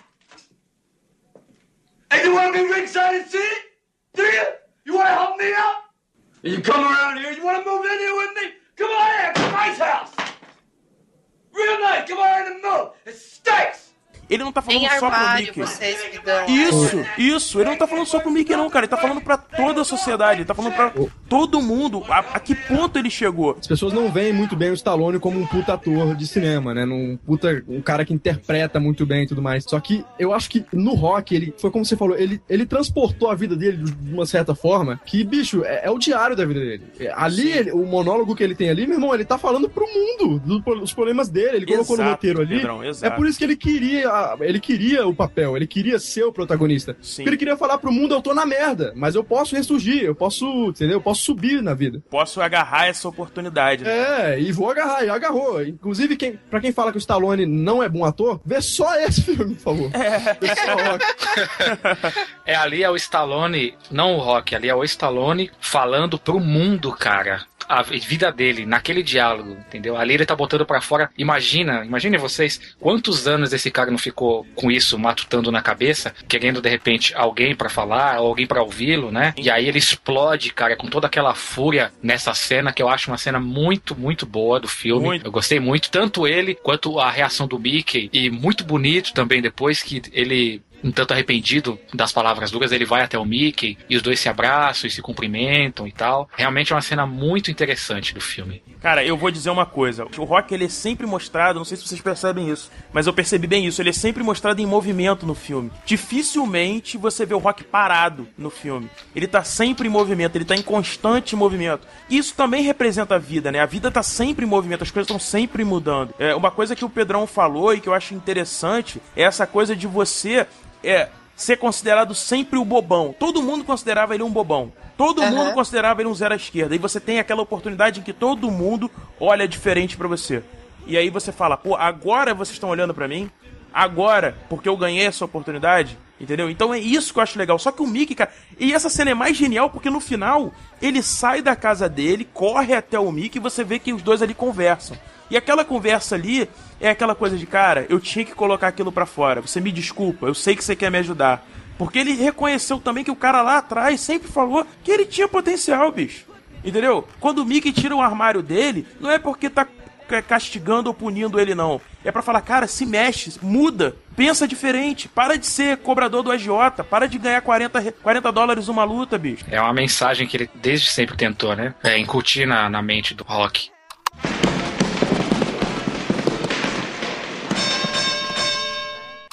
Então, a Adrian é uma menina tímida que trabalha numa loja de animais e ela é irmã do Pauli, que é amigo dele. Bêbado escroto. Exatamente. Cretino. Exatamente. Que é o cara também que é aquele retrato de daquela pessoa que a vida transformou ele, né? A vida sem oportunidade deixou ele também daquela forma, né? E ele larga isso tudo na irmã dele, né? Sempre eh, se referindo à irmã como uma fracassada, uma derrotada, né? Então ele é. um derrotado, na verdade, que joga isso como um espelho na irmã. Então tem uma cena que eu não sei se vocês lembram, que é Sim. impressionante com a direção, em que ela se olha no espelho e ela fica muito tempo olhando no espelho. E aquilo ali, na verdade, é ela se enxergando. É ela vendo uma coisa que até o Michael tá pontuando, que é o quê? A figura do derrotado. Ela não é a derrotada, é o irmão que passa isso pra ela. Quando você começou a falar, eu achei que você ia citar a cena da briga. Quando ele chega, o Pauli, no caso, chega mega bêbado e começa a escrachar ela e falar: "Ah, esse cara não é meu amigo, sai daqui. Isso. E fala assim: porra, eu não pude me casar por tua causa, Adrian, porque eu tenho que cuidar de você. E daí, nesse momento, você fica assim até chocado, porque a Ela Adrian. explode, que- é. que ela só fala mansinho, aquela pessoa quietinha, pra dentro. De repente ela pula em cima dele e fala: Não, você é o fracassado. Eu cuido de você, eu lavo a sua roupa, eu faço a sua comida. Você não, eu não te devo nada. Você é que me deve. É, e eu aí acho- que ela decide morar com o Rock. Eu acho inteligentíssima essa saída do roteiro, porque ali ela aproxima a personagem da Adrian à personagem do Rock, né? Você vê que no começo os dois vestem muito cinza, muito preto, né? Ela sempre é mostrada na, na direção, com, com, com a câmera. Você pode ver que o en- enquadramento nela, quando você tem um enquadramento do plano de rosto dela, é geralmente com a gaiola na frente, né? Quando o Rock tá falando com ela na loja. Ela tá presa, ela tá naquele mundo aprisionado dela ali, que ela não consegue sair. Mas ela tá pronta pra voar. Ela só precisa E, que alguém abra essa gaiola, né? O interessante é que a narrativa do filme ela é, impor- ela é importante nesse momento porque ela vai criar a reviravolta, né? Então, Sim. por exemplo, quando tem a discussão do Polly, o Polly fala que não casou por conta dela, que cuida dela, e ela decide morar com o Rock, quando corta pra cena do Rock indo malha- é, treinar, dali já começa a mostrar aquelas cenas icônicas até chegar à escadaria. Então, por exemplo, é, quando a, a Adrian tira do pé dela, tava. Do pé dos dois, né? O que tava incomodando, o que tava é, atrasando eles, o que tava puxando eles pra baixo, a partir do momento que ela vai morar com o Rock, eles ressurgem, eles, eles veem ali a oportunidade de, de deslanchar. Porque nada mais puxa eles pra baixo. Eles estão morando juntos. É, eu, eu só quero voltar um pouquinho ainda. A gente já tá falando da, de uma evolução da personagem, mas acho importante a gente pontuar como que era essa personagem da Adrian antes, né? Ela era uma garota tímida, como vocês já falaram. Há alguns pontos em que isso fica muito claro, sem necessidade de diálogo ainda no filme. Como, por exemplo, como o Bruno já falou, ela tá sempre enquadrada atrás de grades. Ela nunca, no início do filme, ela nunca olhava diretamente pro Rock, ela Exato. sempre olhava pro chão, ela só olhava pra ele quando ele estava fazendo outra coisa na loja de animais. Por exemplo, quando ele estava brincando com o cachorro, aí ela olhava. Quando ele virava pra ela, ela desviava. O fato também de, do- em boa parte do filme, pelo menos nesse trecho inicial, ela está usando sempre óculos, né? Tá se escondendo atrás dos óculos, Nossa, isso atrás eu acho da lindo, boca. Michael. Isso eu acho lindo que você vai falar, porque é, é exatamente isso. Continua, por favor. Então ela tá, ela tá, na verdade, se ocultando dele e se ocultando do mundo, cara. Porque Isso. ela não quer mostrar ao mundo quem ela é. Talvez porque nem Exato. mesmo ela saiba. Tanto o Rock quanto o Adrian, eles são pessoas que são ridicularizadas pelos outros, de Exato. alguma forma. Né? Mas, por favor, fale da cena de patinação. A cena de patinação também, um- ela faz uma ponte entre o espectador do filme, quem tá vendo o filme, e a personagem Rock. O que, que ela faz? Ela faz perguntas a ele para que ele possa responder como por que, que você luta? Você que se coloca nessa situação. Então ela vai pontuando algumas perguntas que vão fazendo ele pensar também. Aquilo tudo tá construindo a personagem. São dois retraídos, um, um se abrindo pro outro, entendeu? Só que cada um, Exatamente. obviamente, o Rock não é tanto, mas ele é do jeito dele. A gente não sabe muito sobre o passado dele. Isso. Então, eles vêm ali na, eles, eles se enxergam como semelhantes, a ponto de cada um falar do passado, entendeu? É, ca- acabei de me tocar e realmente a luta final acontece no ano novo, porque essa cena do rink de patinação é no dia de ação de graças, que é Aí dia passa o 24 Natal. de novembro. O gelo, eh, o fato de eles patinarem no gelo, a gente pode, ainda que forçando um pouco a barra, entender como uma metáfora também, porque a questão de você enfrentar os seus medos ou enfrentar a si mesmo é como você patinar em gelo fino, cara. O gelo, ele pode se romper a qualquer momento e você pode cair. Então, é uma tarefa difícil, é uma tarefa que dá medo de fato, mas ali o fato de estarem os dois juntos andando sobre aquele gelo é como se um tivesse apoiando o outro, entendeu? Exato. E, e tem uma coisa que fica muito claro e que apoia tudo isso que você tá falando, Michael. Ela não sabe patinar direito. Ela ele não calça os E ele não patina. Então, quer dizer, fica um tentando dar apoio pro outro, pra, olha, pra ela não cair e ele vai segurando ela, que é exatamente isso que acontece. O Rock, ele torna uma base sólida pra ela desabrochar, como a gente já se situou. Então, aquela cena é essa metáfora, porque ela termina no, no apartamento dele com ela beijando, ele beijando ela, e ela no primeiro Sim. momento não aceitando e depois se entregando. E ela tá, não tá só se entregando de corpo, ela tá se entregando totalmente ao Rock. Ela tá fazendo com que ele faça parte da vida dela. Tanto é que dali pra frente ela para de usar o óculos, ela se torna mais agressiva, ela não aceita mais desaforo do irmão, que é o quê? É o próprio Rock. Você lembra que o Exato. Rock, no, quando ele vê a televisão, que ele fala que o Apollo tá brincando? Bota depois, se puder botar o áudio do Apollo falando, é engraçado, Michael. Didn't you guys ever hear of Valley Forge or Bunker Hill? Apollo, Apollo, Apollo. Uh, it is a coincidence that you're fighting a white man on the most celebrated day in the country's history. I don't know about that.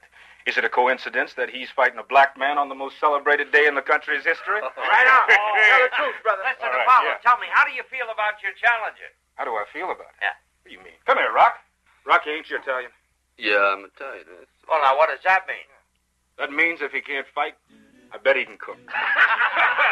O Apollo fica falando um monte de coisa pra ele, aí no final ele sai da casa e ele vira assim. E é uma cena bacana porque ela Muito fica boa. desfocada, o ele desfoca o fundo, o diretor desfoca o fundo, deixa o Rock em primeiro plano e ele fala virado pra você, só, só vê a lateral do rosto dele, ele fala virado e, e te diz o seguinte: Olha, o, Adrian, você lembra quando o Apollo tava falando tudo aquilo, não sei o que na televisão? Ela sim, lembro. O que que tem? E eu falei que eu não, não me importava. Ela é, tudo bem, mas o que que tem isso? Eu me importo. Então quer dizer, esse é o rock, entendeu? É, é- essa construção toda, aquilo tudo que você tá vendo, é a figura do Stallone e a figura do rock, é de não aceitar, de no primeiro momento, tudo bem, ah, vamos rir. Mas não, aquilo tá remoendo ele por dentro. E é legal que o, o, o Stallone ele cria esses três jeitos, né? A mão fica toda hora abrindo e fechando, ele tá sempre pronto, Os pronto pra bater em A alguém. bolinha, né? A bolinha. Isso. Ele, ele usa a bolinha com a questão até de, de equilíbrio mesmo, coisa de pugilista. Exato, então ele tá sempre é, se gingando pra como se fosse lutar, né? E tudo mais. Então, é, foi o que a gente falou, é tudo construção da personagem,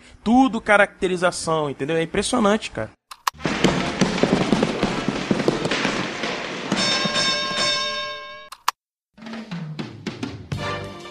Bem, eu vou inclusive, Bruno, aproveitar a sua deixa aí, já que você citou uma fala do Apollo, para que a gente possa falar um pouco sobre essa personagem, né, que é tão interessante no filme. Apollo Creed, ou como é que é a tradução Apolo Doutrinador. Porra, Muito bom, isso aí. aqui? Também, viva a tradução. É, esse, essa personagem, né, que ali a gente tem o campeão dos pesos pesados. Da onde que surge a questão dele lutar com o Rock, né? Vamos explicar aí. Na verdade, ele tinha uma luta agendada pro ano novo, claro, a disputa do, do cinturão. Ele ia defender novamente seu título. E aí o adversário quebra a mão. Inclusive, que outros adversários não aceitam a luta com ele, primeiro porque ele é tão bom que as pessoas teriam que se preparar muito tempo pra luta. E nas cinco semanas que restam até esse combate, os adversários se recusam. E aí o próprio Apollo tem a ideia genial de fazer a luta da oportunidade. É que é pegar o lutador desconhecido e dar a essa pessoa a oportunidade de enfrentar o campeão lutando pelo título. E é muito interessante, né, a forma como ele escolhe o lutador. Porque assim, não é se o cara é bom ou mal, não é nada disso. Afinal, é um amador. Ele escolhe pelo nome ou apelido que o cara usa no Que ringue. fica mais sonoro na hora de falar o nome dos dois Exato, juntos, assim, exato, né? exato. Ele pensa na publicidade, né? Ele quer Exato. que seja uma luta que mostre pra toda a população que ele é um homem que dá as oportunidades, né? Olha, tá vendo? Vocês que americanos que sempre falaram muito disso, e vamos escolher um italiano, afinal de contas não foram os, como é que é, os descendentes que descobriram e tudo mais a América. Então é tudo pensado, né, Pra criar um gesto de patriotismo quase, né? Exatamente. Então você percebe que no momento que a repórter vai entrevistar o Rock lá no frigorífico, ele já deixa bem claro que ele não quer ser feito de idiota. Sim. Ele já fala, ó, você, a gente vai fazer entrevista, mas você não vai me fazer passar vergonha, nada, né? Ah, não, relaxa. E realmente ela mostra ali a seriedade. Por quê? Porque eles querem criar aquele clima em que as pessoas é, vão apoiar aquilo. É, é um show. E o que, que o Apollo Creed está fazendo? Ele está cuidando desse show. Ele está vendo isso como um negócio que é o que de fato as pessoas dizem que o boxe é. Um negócio. Exato. show. Então É, ali ele, o- ele negocia quantos comerciais ele vai fazer, aonde que vai ficar melhor ser exibido na rádio XYZ, é, mandar flores pra esposa do prefeito. É business. Exatamente. Ele chega todo fantasiado no ringue por causa disso. Ele, ele subestima que o rock, ele não sabe que é um show. Ele acha que é uma luta mesmo. Sim. Que eles falam assim: ah, será que ele vai aguentar três rounds, né? E o cara aguenta 15. É 50 pra 1 pro Apollo, né? Polo, na verdade, ele tá mais pra um astro pop entrando no ringue do que realmente pra um lutador, né, cara? É verdade. Eles- os trejeitos dele, a forma como ele se comporta, o tempo todo é isso, né? O tempo todo você tem um cara do show business, um astro. Não, e, e- e É, articulado, né, com a mídia, né, e fala bem, fala, ó, meninada, não vá pro esporte, vai ser advogado, vai ser médico, não sei o quê, porque esporte fede, uma parada assim, sacou? Articulado. Exatamente. Não, e assim, é, é uma pessoa que se tornou isso, porque ele é respeitado pelo rock. O rock Hum. fala, não, o cara é bom, ele é genial, eu imagina, eu não sou nada. Exatamente. Eu Ele, ele é um nada. ídolo. Ele é um ídolo. Pro, e pro próprio Rock, você vê que na própria entrevista o Rock tava mais preocupado em dar tchau pra Adrian do que qualquer outra coisa, né? É. Então, Exato. é, ele é o ídolo, ele é aquela figura que o Rock gostaria de ser, que é o cara que deu certo, né? O campeão que deu certo, e o Rock não. É, inclusive, ele até hesita, pouco depois de aceitar o desafio, quando ele faz aquela visita ao ginásio, né? Pouco antes da luta até. Exato. Ele hesita, ele ainda, mesmo depois de treinar, ele hesita pra ver se vai lutar ou não, né? Porque é, um, é um mundo que não é um mundo do rock, pra começar, né? Exatamente. Aquele mundo grandioso de show e tal, mas ele decide ir até o fim, e aí, nesse caso, né? Apesar de toda a força de vontade do Rock, entra o mérito da Adrian, né? Que tava ali ao lado dele. A gente pode falar um pouco do treinamento dele, né? Vocês acham que. Isso daí, isso daí é muito foda. Por que, que isso é muito foda? Co- Como a gente falou, é, Rock é um filme de superação, Rock é um, um filme de encontrar dentro de você mesmo é, motivos pra se superar, pra alcançar seus sonhos e tudo mais. E cara, eu acho muito difícil alguém não ver o treinamento do Rock e não se motivar pra fazer qualquer outra coisa. Eu acho Ah, muito difícil, cara. Perfeito, É- Pedro. É Perfeito. sensacional. O cara acorda às quatro e meia da manhã, mete seis ovos crus num copo, bebe e sai correndo, cara. Pra ter- Meu irmão, é nojento, mas é simbólico, sacou? E- Salmonella dá com ronco, né? é, salmonela correndo solta ali. Ai, E, meu cara, sonho do consumo é aquelas flexões dele. Meu irmão, a flexão com a... Meu irmão, e outra, o Stallone tá num shape essa época que, porra, é de invejar. O cara fala, pô, eu tô com essa barriguinha aqui, porra, vou acordar às quatro da manhã e vou correr, caralho. É, é um filme, é um filme Sim, até nisso, ele te passa até isso, cara. É, Realmente é vou- o garanhão italiano, né? É, né? Olha aí, olha aí.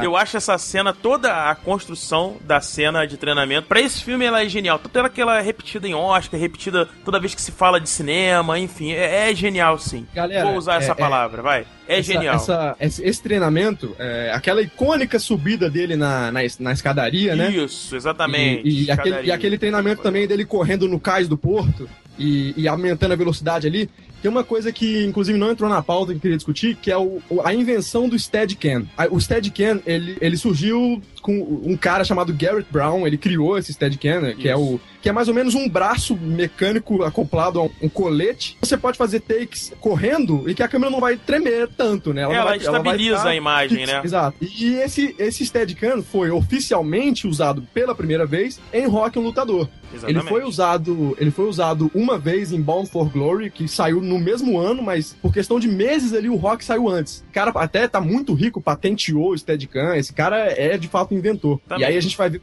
a gente vai ver o Steadicam, por exemplo, no Retorno de Jedi, com o próprio Garrett Brown, Ah, no iluminado, Iluminado. de Kubrick, exatamente. Exato, Ilumi- inclusive o Iluminado tem a melhor cena de Steadicam ever, né, digamos. Exato. exatamente. Mas, mas enfim, o Steadicam foi, foi criado pra fazer esses takes. Por exemplo, pra acompanhar o Rock correndo ali no cais, que aquela cena é sensacional. E o cara tá correndo de All-Star, que fique claro, é impossível correr de All-Star, que é All-Star. E ele tá aumentando a velocidade ali, meu irmão, maratonista, sacou? E a subida da escadaria também, icônica pra caramba, acho muito interessante isso daí. É, é, a, a escadaria ela é sempre icônica, né, Michael? A gente até brinca com isso, né? Toda vez que tem uma escadaria, tem a história da elevação, né? A história da, de superar os desafios da. E a escadaria, né? De você ir um passo de cada vez, né? De, pra atingir o seu objetivo, né? E óbvio, no rock isso fica mais do que claro que a metáfora é essa, né? É, até porque a primeira vez que ele, que ele consegue, que ele sobe a escadaria, ele até não consegue subir ela toda correndo, né? Então, e quando é a segunda vez quando ele faz, que é a sequência do Bill Conte com a música, que, Michael, se você puder botar um pouco da música aqui pra galera ouvir.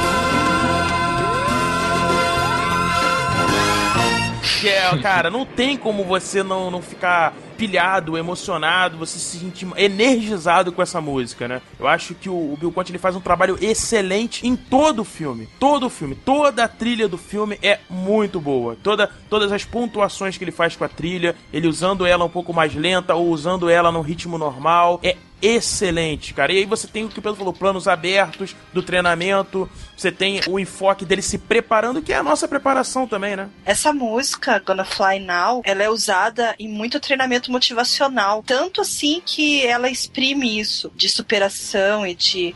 Ah, vamos lá, galera. Porra, meu irmão, quem nunca colocou em toque de celular isso aí? Eu mesmo É. teve uma época aí que nego me ligava só tocava essa porra. Despertador, cara. É, Mó, desperta... mó. cara, despertador é o auge. Se acordar já querendo matar um, sacou? É, e outra coisa também que eu acho interessante nessa cena da escadaria, que realmente é, é icônica, é o local que tá atrás da escadaria, que ninguém fala, né, cara? Que é o Palácio da Justiça, aquilo ali. Exatamente. Porra, e que que símbolo forte, ou mais forte pra América, ou pro cara que tá buscando superação do que a justiça. Ou restabelecer a justiça, o lugar de direito da pessoa que luta cotidianamente pra Sim. chegar a um lugar melhor. Exatamente. É onde ele, Palácio onde ele merece Justiça, chegar, né? Exato. Onde qualquer pessoa que, que, que, Que batalha, que trabalha, rala. que, se esforça, tem que chegar, entendeu? Exatamente, É, exatamente. Teoricamente tem que chegar. Eles colocaram depois uma estátua dele lá naquela escadaria, se eu não me engano. Exatamente. Que até aparece nos filmes e tudo mais. Sim, a estátua Rock Balboa. É, ele joga o capacete no terceiro filme lá nele, que ele perde pro. Ele perde pro Mr. T, ele fica Exato. puto, vai lá de moto e joga o capacete. Exatamente, exatamente. Eu só quero é, pegar uma outra coisa também desse treinamento dele em geral, e é uma coisa que aparece muito no, no filme, é falado diversas vezes, a questão dele ser canhoto, né?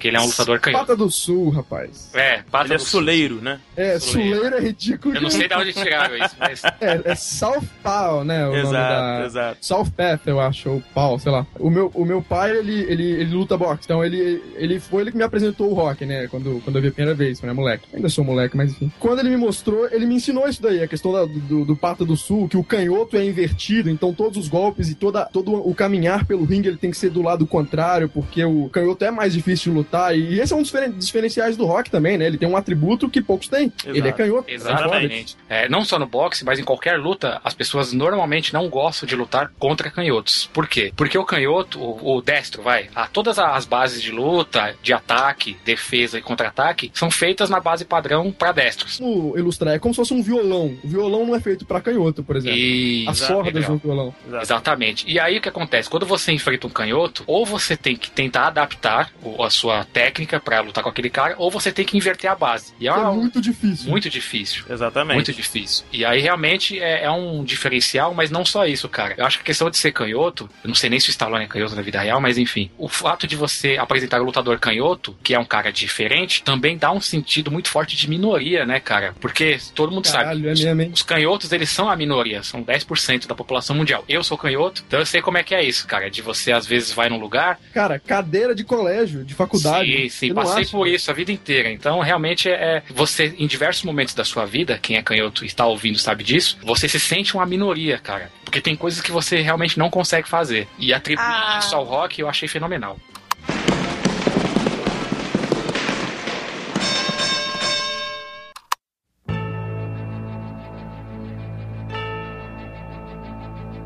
Olha, eu acho que vocês vão discordar de mim agora, mas eu enxergo discriminações veladas no filme, como por exemplo um machismo muito acentuado e que de certa forma é próprio do ambiente retratado no filme, mas que isso fica evidente muito, principalmente no início. A forma como a Adrian ela é retratada ou ela transita entre os homens que estão ali, a forma como o irmão a trata, por exemplo, e tal. Eu sei que isso tem a função no filme, tudo bem, mas não deixa de ser um, retrato muito depreciativo, né?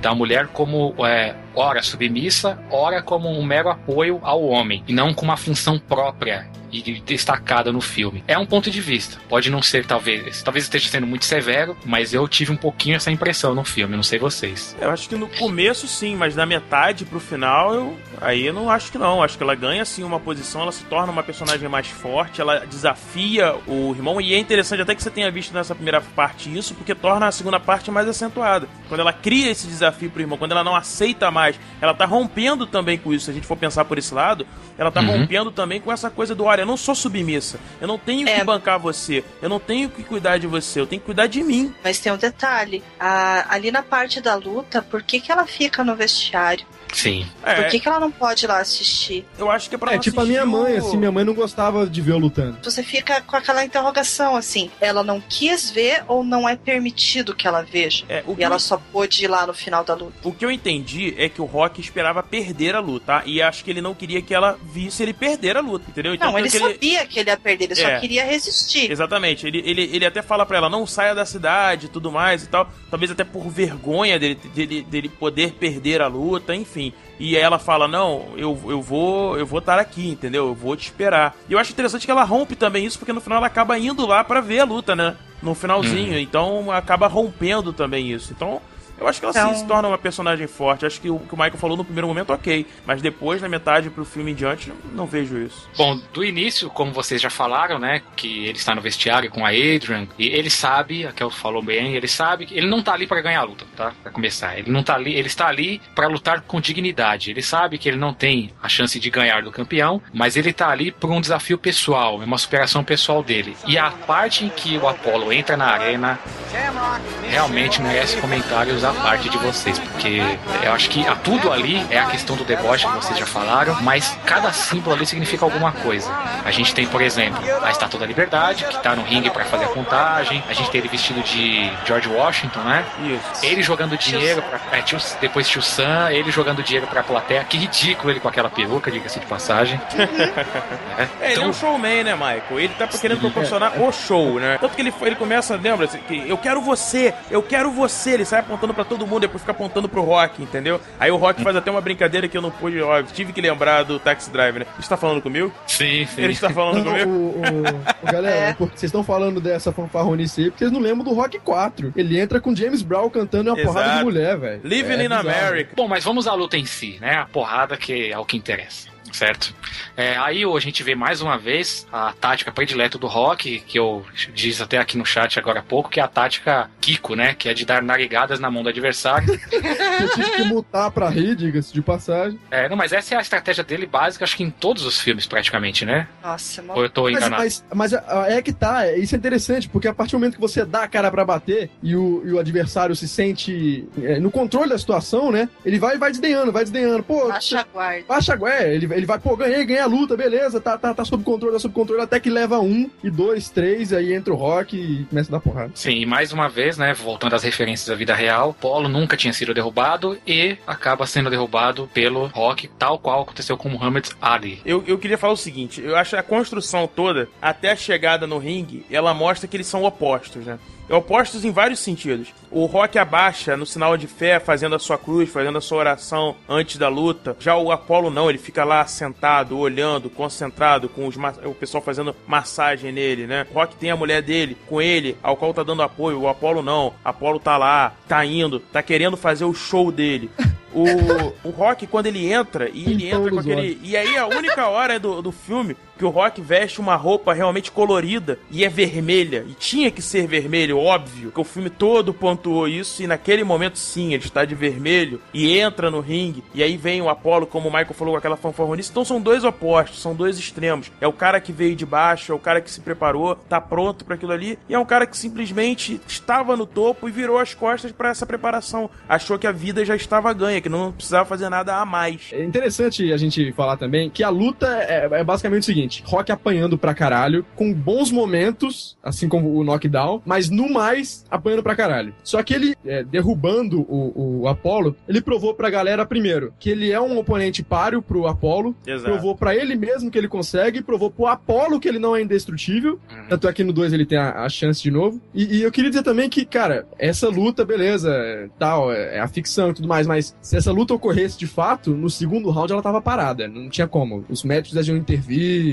iam parar a luta, essa luta não ia tudo assim, cara, é, é difícil. Explica, por Por, quê? por que, que ela seria Não parada? é, porque olha só, a, inte- a- a integridade física do, do lutador, por exemplo, o boxe. O boxe com, dependendo do que os juízes, que você tem o juiz no ringue e os juízes estão fora e os médicos. Os Uhum. médicos entram no final de cada round. Cara, no quarto, quarto, quinto round ali, a luta já tava encerrada, porque os médicos iam dar como uma, uma afronta à inte- à integridade física do, do rock, entendeu? A luta não ia, ia ser parada pela, pela comissão atlética da, É da que, parada. é que não agora que você falou, eu lembrei de uma parte que eles falam pro Apollo que ele quebrou uma costela e que tá com hemorragia interna. Fala assim, ah, a gente vai parar, e ele fala que não. You're bleeding inside, Champ. Oh, I'm gonna stop the fight. Hey, you ain't stopping nothing, man. You ain't stopping nothing. Não, é, é que tá, não existe isso de, do, do- do lutador ser levado em consideração, sacou? Você tá com hemorragia, você vai, acabou, a luta parou. Claro. e não precisa nem fuder muito a cara. Se você vê que, por exemplo, o Rock, ele caiu N vezes nessa luta. Sim. Se com uns três knockdowns o, o juiz vê que ele tá muito tonto, acabou, brother. Porque É, mas o é- cérebro tá balançando. Que aquela- É, eu, eu queria falar o seguinte, na verdade, vocês estão levando a luta na literalidade da luta, quando ela não é Sim, uma luta é, literal. É um símbolo. É, ela é exato, uma um luta metafórica, né? Exato, é um o símbolo, é um golpe que o nosso amigo Apollo dá no Rock não é o golpe do Apollo. É o golpe da vida. A vida Sim. tá batendo no Rock. A vida tá fazendo com que o Rock tende, tenda a cair novamente. E quando o Rock se levanta tantas vezes, Pedro, não é só o Rock que tá se levantando. É todas as pessoas que lutam todos os dias. É, é só aquelas pessoas que não se entregam às, às pancadas que a vida te dá. E às vezes conseguem derrubar, assim, Apollos Creed pelo meio do caminho. Entendeu? Uhum. Então a luta ela é totalmente metafórica. Quando o, o, o-. Rock diz que ele quer chegar ao 15 assalto, ele quer mostrar pra ele mesmo que ele pode encarar, que ele pode chegar mais longe, que ele, a Ele não vai vida não desistir, vai né? parar ele, exatamente. Que a vida não vai parar. Quando ele fala pro Mickey, se você parar essa luta, eu te mato, ele tá falando muito sério. Por quê? Porque aquela é a vida dele, a vida dele não pode parar. Você lembra que a gente falou que o filme todo o Rock tá em movimento? Que ele é sempre Sim. colocado em movimento? Então, é exatamente aquilo ali. Ele não pode parar. Porque se ele parar, ele vai se entregar. Então, a luta é uma grande metáfora. Ela não pode ser levada em consideração. Eu sei que tudo que você falou faz total sentido. Mas pro filme ela é perfeita. Não, não é a quantidade de vezes que você bate, e sim a quantidade de vezes que você aguenta apanhar e levantar e voltar a apanhar e bater. E tudo mais. Exatamente, Pedro. Então aquilo ali, toda a construção, tudo, tudo ali é metafórico. A própria forma de filmar, que ele mostra muitas cordas que o Michael falou, lembra lá no começo? E que as cordas são diferentes, elas estão no vermelho mais vivo. Por quê? Porque é exatamente o momento em que o Rock tem a possibilidade de mostrar que ele pode sair, que ele pode expandir. É, é impressionante, cara. É impressionante. A, a forma, a condução da luta toda. É uma, e e o, o Apollo vestindo o calção da América, pessoal. Porra, você quer coisa mais simbólica do que isso? Entendeu? É o Rock vencendo esse, essa própria hipocrisia, O cara. sistema. É, Vence o ele se sistema. colocando acima disso, cara. Então é muito metafórico, é muito cheio de metáforas. O que a Kel falou da, da vestimenta do cara como tio Sam não é só por uma questão de brincadeira, não. É uma questão de vencer essa hipocrisia, de vencer o sistema, de se colocar acima disso, de mostrar que o que faz a América são as pessoas. Isso. Exatamente, não é a pompa, né? E não é a- o, toda aquela coisa é, super glamurosa, nem nada. Visualmente, essa cena da luta, ela tem vários aspectos interessantes, né? A roupa que vocês já mencionaram, dos dois lutadores, o fato das cordas serem vermelhas, que não é uma coisa habitual, né? Exato. É, o vermelho está sempre associado à intensidade nesse filme. Quanto mais as coisas se tornam intensas, mais o vermelho aparece. Exatamente. A gente, a gente já falou, por exemplo, da Adrian, que quando ela desabrocha, né, ou ela se liberta da timidez e da opressão do irmão, ela gradualmente passa a usar cada vez mais vermelho, até a cena em que ela tá toda de vermelho no filme. Exatamente. Não é? Ah, nessa cena da luta, por exemplo, ela está usando uma boina vermelha. Isso, Michael, perfeito. É, então a intensidade do vermelho, ela está na bandeira norte-americana, ela está na roupa do Apollo, ela está no ringue também, porque Vermelho é sangue, E no sangue é sangue, né? No Exatamente. sangue Sangue, também. claro, no Quando sangue. ele mostra nas mãos, na, na cena que ele tá, tá espancando os bifes lá, Carne, que deu né? aquele ênfase na mãozinha do vermelha dele também. Ele tá já. ganhando a intensidade necessária pro desafio. E vou dizer Isso. uma coisa a mais, Michael. Sabe por que ela tá de preto só com a boina vermelha? Por quê? Porque o intenso dessa cena é o rock. Ela não poderia estar de vermelho, porque não iria fazer sentido. Porque quem tem que ser intenso nessa tomada de cena, nessa construção, é ele. Por isso que ele vai pro, pro ringue com aquele roupão vermelho todo, entendeu? E é por isso que ele brinca falando que, olha, o posto tá errado. Eu vou lutar de calção branco, mas olha o calção dele no final da luta. Tá todo em vermelho de sangue. Entendeu? Por quê? Pela intensidade, por tudo que ele fez, porque aquele era o momento dele. Sim, não, e eles se complementam visualmente nessa cena, porque o vermelho que cobre o rock, eu quero entender aquilo como sendo a intensidade do coração, porque o rock é coração, né? Exato. Ao passo em que a personagem da Adrian, ela é, a intensidade vermelha dela tá na cabeça, ela é a mente do casal, entendeu? Isso, Aí- Michael. Olha que coisa bonita, olha só. Exatamente, também, perfeito, perfeito. Um complementa o outro, foi o que, foi que a gente falou no, no diálogo do gelo, né? Um ali se abrindo pro outro porque eles se enxergam como semelhantes. Um se encaixa no outro, né? Porra, Pedro, forma- olha só que coisa bonita que o Michael falou, cara. Se o que o Michael falou faz sentido, e faz sentido, ela perde a boina vermelha no final, porque ali já não existe mais cabeça ou coração, só existe um amor entre os dois. O que ele procura é ela no final. Não é se ele venceu ou se vai ter uma revanche. Ele mostrou pra ela que ele aguentava os 15 rounds. Olha só que poético isso, cara. Uhum. Mas que bonito, tô chorando aqui.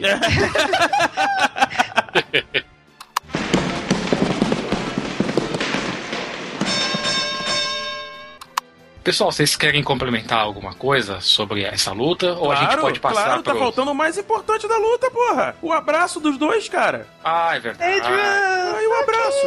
Não, não, o abraço do Apollo com o Rock antes, gente. Aquilo ali também é simbólico. O Ah, que, é que- que, que quer verdade, dizer aquilo verdade. ali pra vocês? Não lembram? Eu não vou querer uma revanche. Exato, eles estão se É, não, abraçando. não quero revanche. Não puta só porque merda. eles veem- se veem como iguais, mas porque Rock mostrou pro sistema que ele poderia encarar. Que ele Sim. tinha frente. Então é a união. É a união da América com a figura do Rock, mostrando: olha, se você quer chegar no 8 a ponto, 7. você precisa lutar. Exatamente. E a cena final de todas, claro, não é? Que é quando ele depois da derrota por margem muito curta, acho que 8 a 7, né? Que é o que você falou. É. E aí ele clama pela sua esposa, né? Pela sua namorada, pela sua companheira.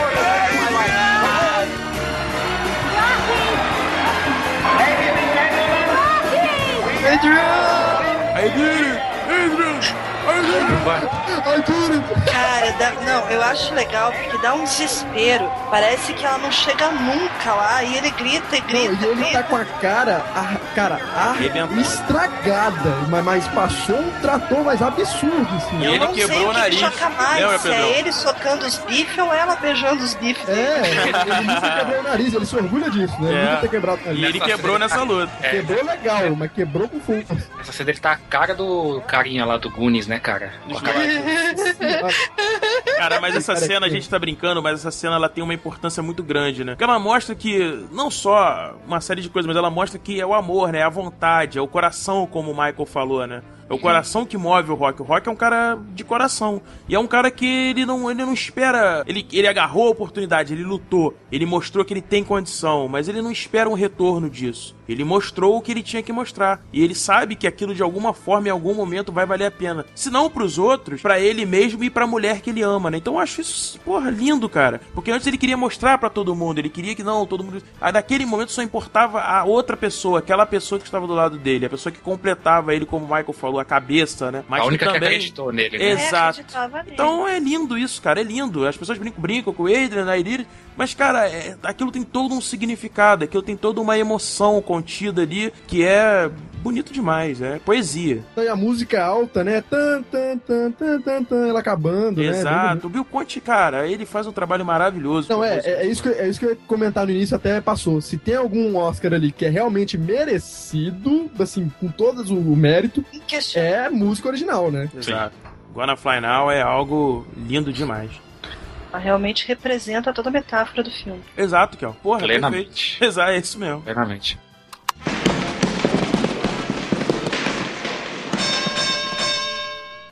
Bom, agora a gente vai falar um pouco, em linhas gerais aí, para encerrar, sobre as questões técnicas do filme. Começando pela parte visual. Eu acho que o Pedro tem uma coisa para falar, não é isso, Pedro? Que é sobre o Steadicam, a inovação e tudo mais, de você poder gravar em movimento sem tremer e ficar no foco, nítido, tudo mais bonitinho. E na cena final, na cena em que o, o Rock vai lutar com o Apollo, o Garrett Brown, o próprio Garrett Brown, ele tá com o stead dele ao redor do ringue, filmando. E você consegue ver isso no filme. Só que, obviamente, como, ele, como faz total sentido, porque a luta estava sendo televisionada, isso não deu problema nenhum, entendeu? Era só mais um câmera dentro do universo do filme. Mas, mas você consegue ver ele lá perambulando com o stead. É até interessante, porque você fala, porra, nessa época não tinha isso pra televisão. E aí você vê um cara andando lá com um corpete, mas que porra é essa? Se você procurar direitinho o catapiolho, você consegue ver o Garrett lá com o steadzinho dele passando pelo lado. Pedro e suas curiosidades. Muito é bom, verdade. Pedro. E você, Brunão? Eu acho o seguinte, cara, a direção dos anos 80, Pedrão, que adora esses filmes dos anos 80, usa muito zoom, né? Que é uma coisa que me incomoda. Já falei isso em outros filmes, já falei isso em Silêncio dos Inocentes. Então, zoom para mim é uma coisa que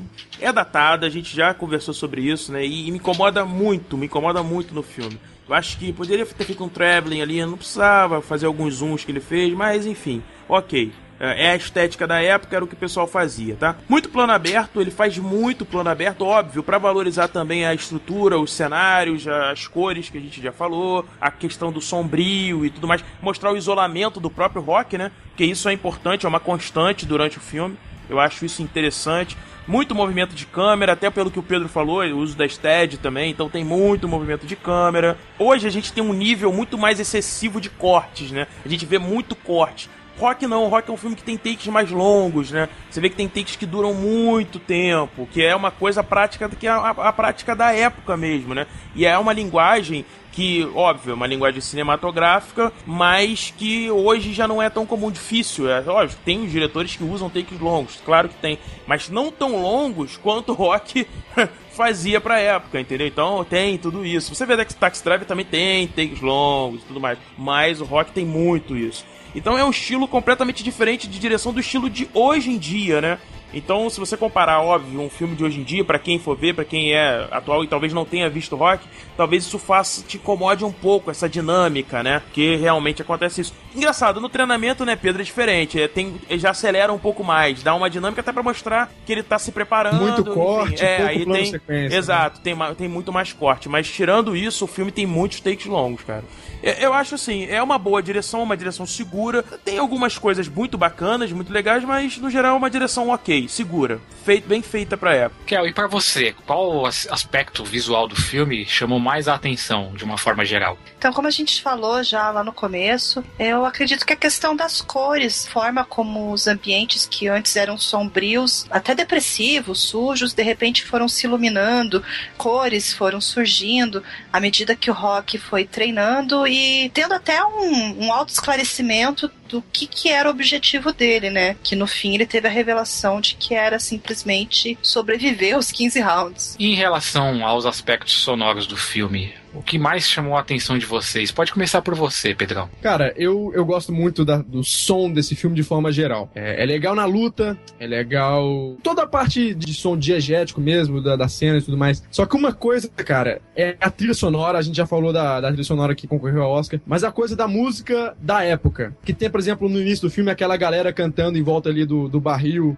aquela música negra americana que é muito maneira, cara. Eu sou, porra, eu sou muito fã desse tipo de música. E eu acho muito foda, eu acho muito legal. E, e é até um, um, um, meio também de retratar a época, é por isso que Rock é um filme muito datado, porque mostra é, a música com o contraste das luzes e tal, tudo muito bucólico, né? Aquela região ali que pouco se desenvolveu em relação ao, ao centro da cidade, né? Aquele é um bairro mais afastado e tudo. Então é, é muito legal, assim. É, eu gosto de ouvir. Inclusive, é, é, algo que acompanhou o rock até o, set, até o sexto filme, que são essas músicas mais antigas, da época dele, né? Mais anos 70, anos 80 ali, que eu gosto muito. Para você, quer algum destaque sonoro?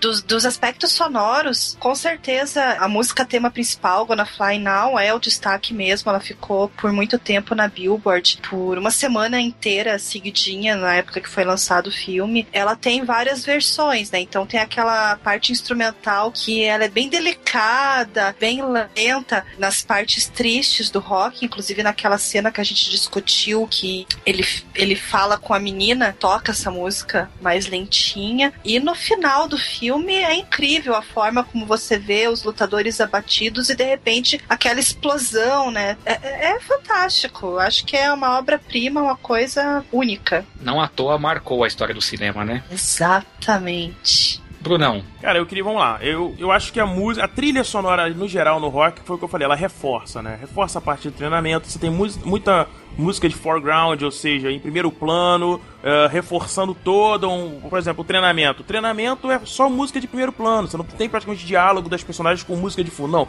É música de primeiro plano marcando ele treinando, entendeu? Tem a, eu acho que o Bill Conte ele é muito feliz, cara, porque ele consegue escolher as notas para criar certos momentos de tensão. Então você tem a mesma música criando aquele momento de tristeza com aquelas notas mais lentas, sabe? Então todo o desenvolvimento musical do filme, ele ajuda a construção do próprio filme, porque ele também retrata os momentos que o rock está vivendo. Ele dialoga com o filme. O Pedrão falou uma coisa muito feliz, cara. Esse filme, o Bill Conte, ele consegue fazer o quê? Com que a música, ela se torne também a motivação da personagem, né? É uma música que ela vai dialogar com o rock o tempo todo. Então quando ele tá triste, a música se pro, propõe a, a, você sentir isso também. E você sente, cara. Você realmente ouvindo a música, você sente que ele tá triste você se fica triste junto com ele. E quando ele tá animado, cara, você se anima, foi o que a gente falou. Ela é música motivacional, não é à toa. Porque ela te dá um gás, você acredita no, no rock. Aquela cena da, da escadaria, ela é simbólica não só por ele subindo, mas ela é simbólica pelo acompanhamento da música. Faz o seguinte, ouvinte, você que tá ouvindo a gente agora, bota essa, essa parte com a música e depois vê sem a música. Vê se você vai sentir muita diferença no que eu tô falando, entendeu? É exatamente isso. O Bill Conte ele consegue fazer isso, ele consegue te proporcionar momentos mágicos durante o filme com a trilha sonora.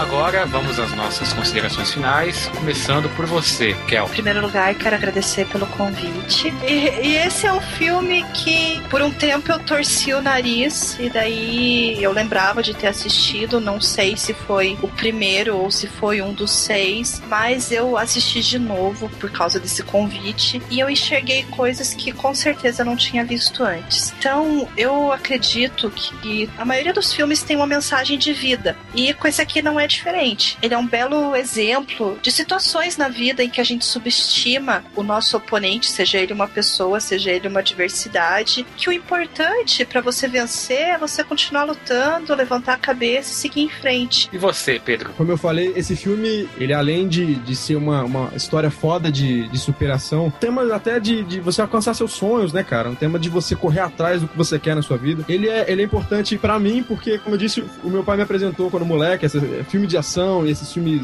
boxe, de luta, meu pai me apresentou todos eles. E eu conheci rock através do meu pai, e aí passei a gostar da filmografia, passei a gostar das músicas que estão ali no, no filme, e eu gosto muito de rock, eu gosto de toda a série rock, de todos os seis filmes. Todos eles têm os seus problemas, mas todos são bem legais, todos são icônicos. E, cara, se for falar de rock, me chama mais vezes, porque eu gosto muito. E o papo é sempre muito agradável. Falar de rock é muito foda, cara. É muito legal. Bruno? Bom.